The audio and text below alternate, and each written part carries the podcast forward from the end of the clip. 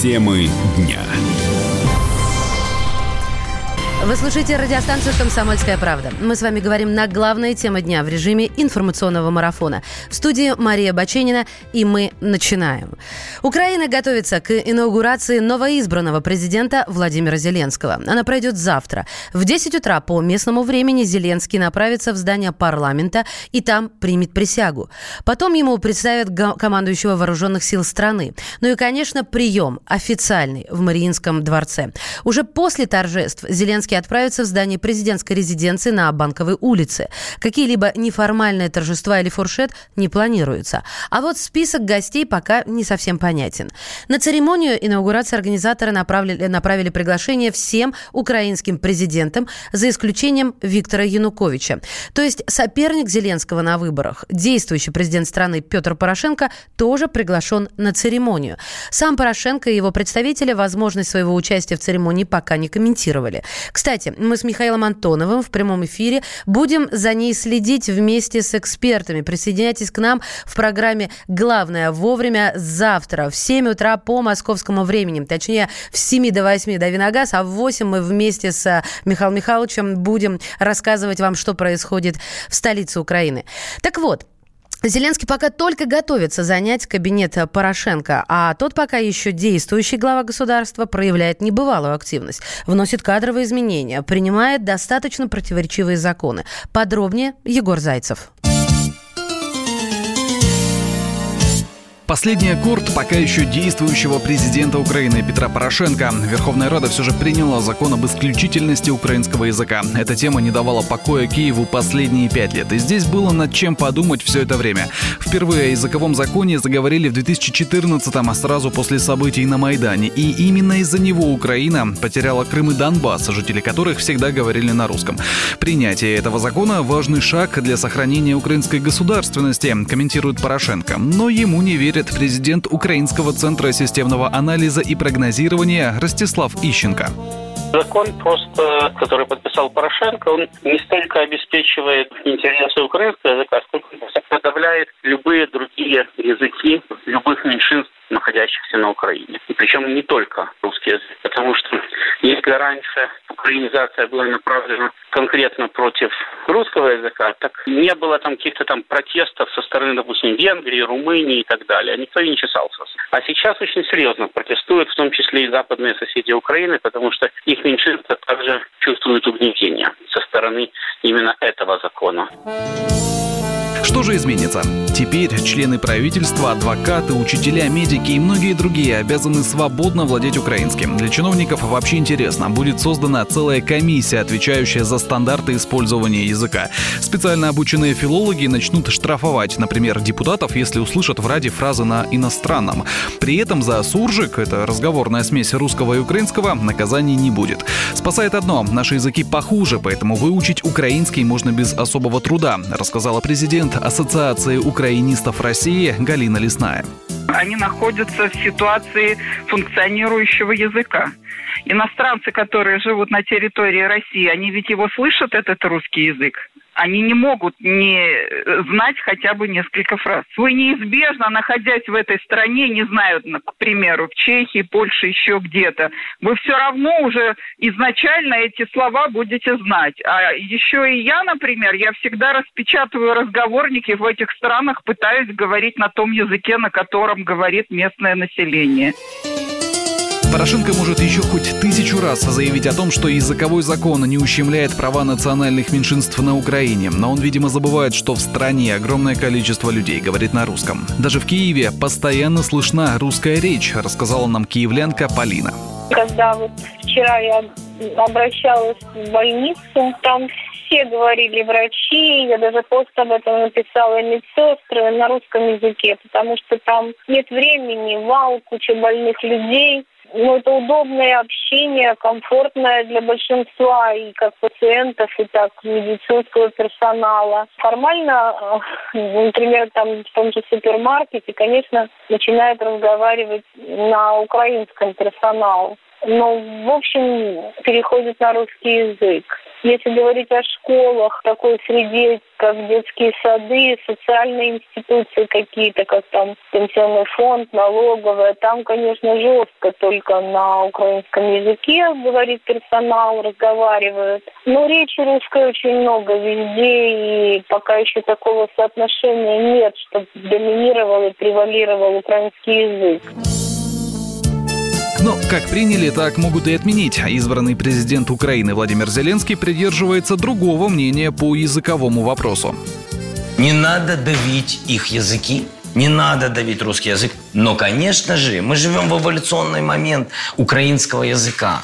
Украинский язык – прекрасный язык. Когда на нем говорят грамотно, красиво, это потрясающе. Все хорошо. Все переходят на украинский язык с большим удовольствием. Если мы будем говорить, то мы тут не давим никакие языки. У нас, у нас державная мова государственная. Извините, у нас страна Украина. Но мы-то русский язык не давим, пожалуйста, вон у нас есть. Они тоже будут это видеть и поймут, что все это информационная война. Ранее Зеленский уже не раз критиковал закон о языках. Он заявил, что документ принимался депутатами без обсуждения с общественностью, поэтому после своей инаугурации пообещал детально проанализировать текст закона. Егор Зайцев, радио «Комсомольская правда». Темы дня.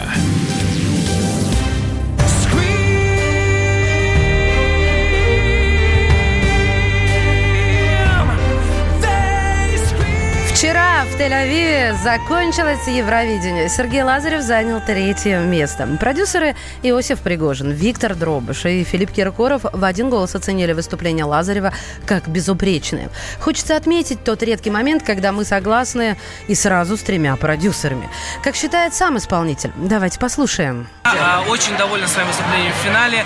А, по мнению моей команды, это было самое сильное выступление из всех, а, которые были э, за время присутствия здесь э, на Евровидении, из всех репетиций и из всех полуфиналов, что я выступил лучше, чем на полуфинале, а мощнее, эмоциональнее, собраннее еще.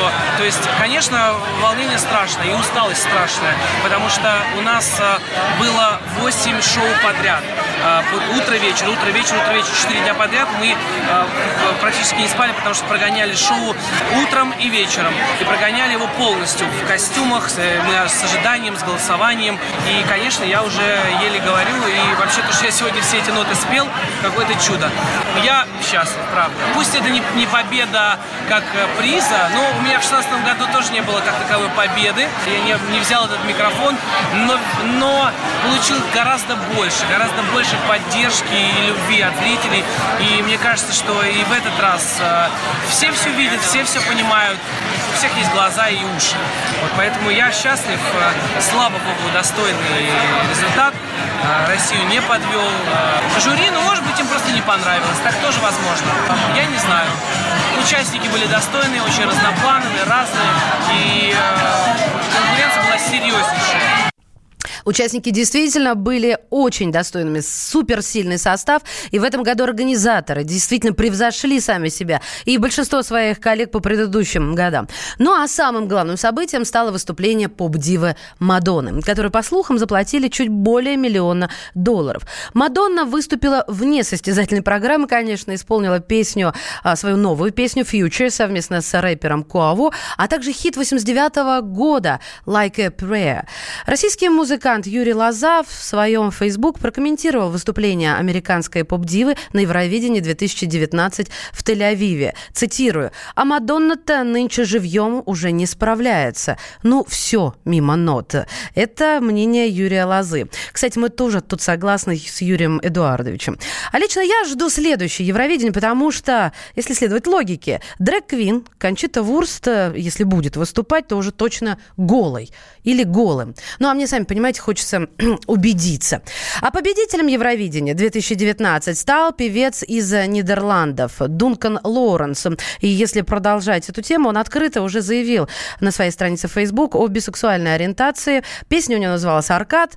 Ну а что хотим сказать мы? Мы гордимся Сергеем Лазаревым. Он сделал практически невозможное. Гордимся так же, как в свое время гордились и Дима Биланом, и хоть и представителем Норвегии, но русским по духу Александром Рыбаком, который одержал одержал оглушительную победу в 2009 году со своей песней «Fairy Tale».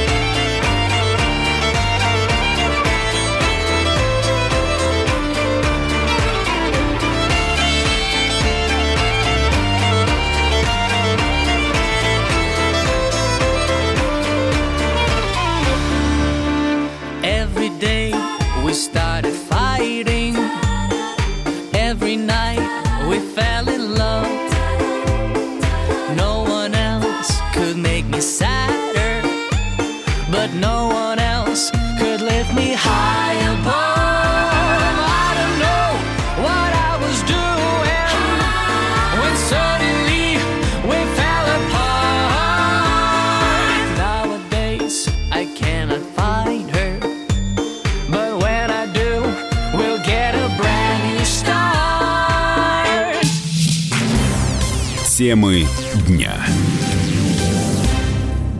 Всем привет, я Андрей Нуркин.